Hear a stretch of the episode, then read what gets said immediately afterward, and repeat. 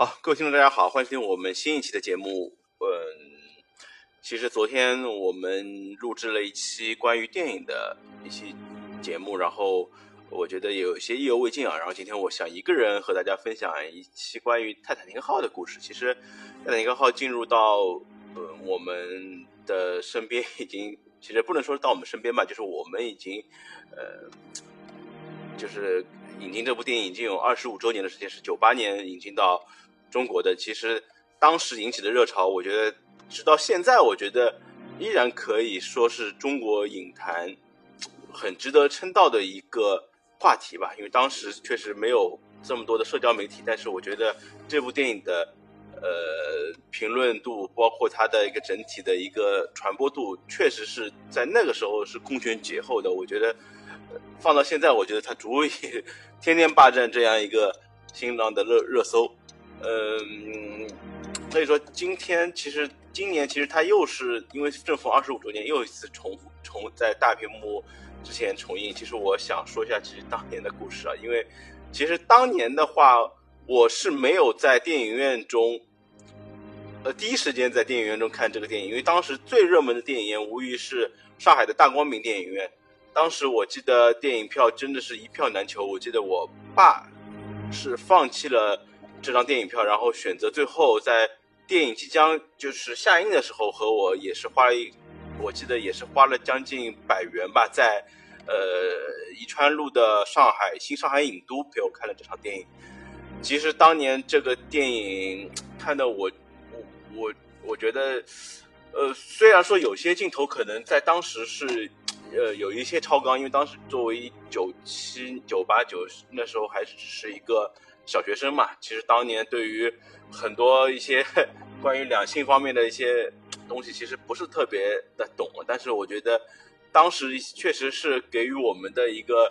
呃，其实性教育的启蒙，我觉得 还是是作为当年的一个呃一个一个很经典的一个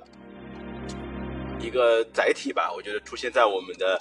眼前，我觉得当年我觉得。其包括大人，其实当时也没有说什么太多的一些隐晦啊。但是我觉得现在，如果是因为我觉得这这几个场景，包括是的一个是素描嘛，还有一个是在呃车里的一些一些些亲密的一些举动，其实放在现在其实已经慢慢的被淡化了。但是我觉得放在当年，其实能有那么多的这些镜头出现，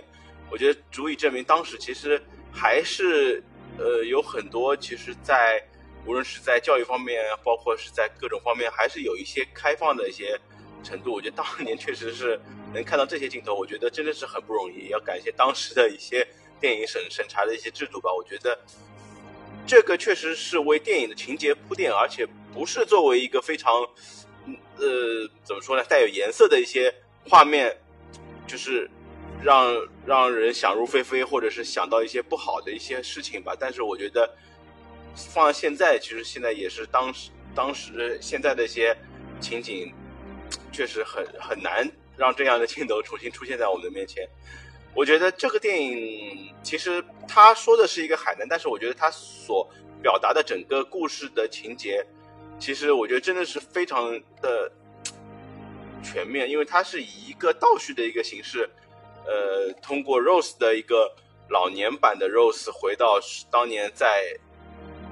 呃，就是在登船之前，呃，两个主人公 Jack 和 Rose 这两个人所面临的各种各样的一些，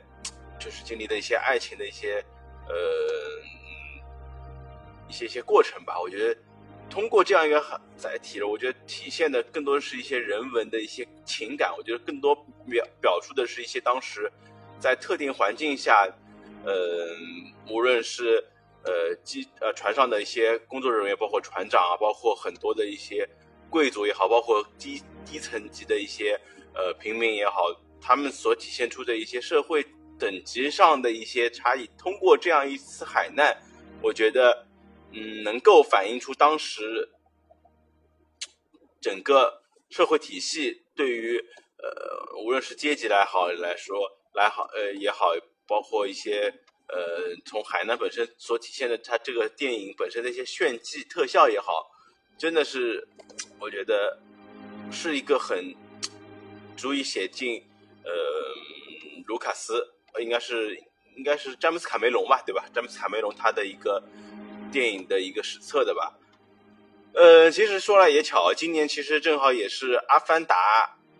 第二部的上映的日期。其实《阿凡达一》所带来的一个就是在于视效方面的一些体验，包括《阿凡达二》它在这一个体验上的一个就是全面的更新，我觉得真的是颠覆他的几部电影，我觉得足以是颠覆呃电影特效史的一个呃里程碑式的一个人物吧。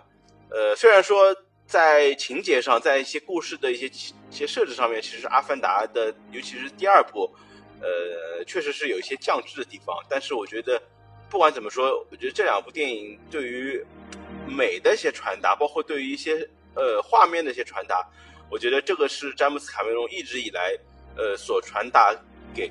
呃电影迷的一个一个一个一个标签吧。我觉得从当时的。呃，终结者系列到现在的阿凡达，我觉得从九七年的这一部，呃，泰坦尼克号，它就是当年呃好莱坞的奥斯卡颁奖，它就是呃席卷了当时的电影影史，它也是足以是在电影的历史上写下一个很重要的一笔吧。我觉得这样一部电影，呃，每一次看不过都是有一个就是不同的一个切入点，我觉得。当时这部电影给我们的一些冲击，到现在我觉得，就回到我们一开始所说的，到现在其实还是，嗯，能够可见一斑的。我觉得这样一部电影，确实，在当年就是从当年就是，无论是跟父母的一些交流我也好，包括对，呃，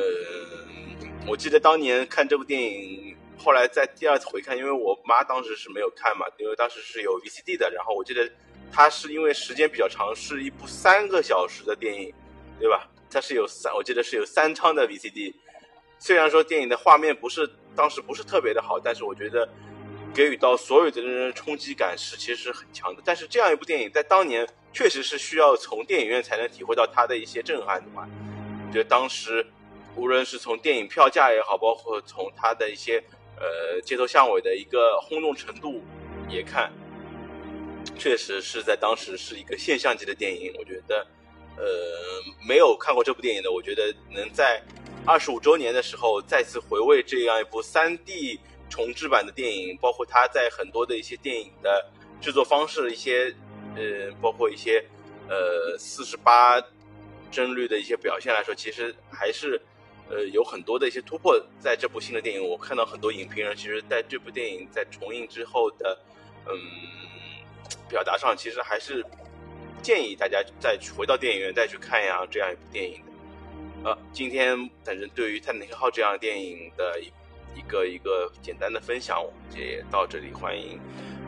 呃我们继续收听之后的我们的节目，感谢大家收听，谢谢大家。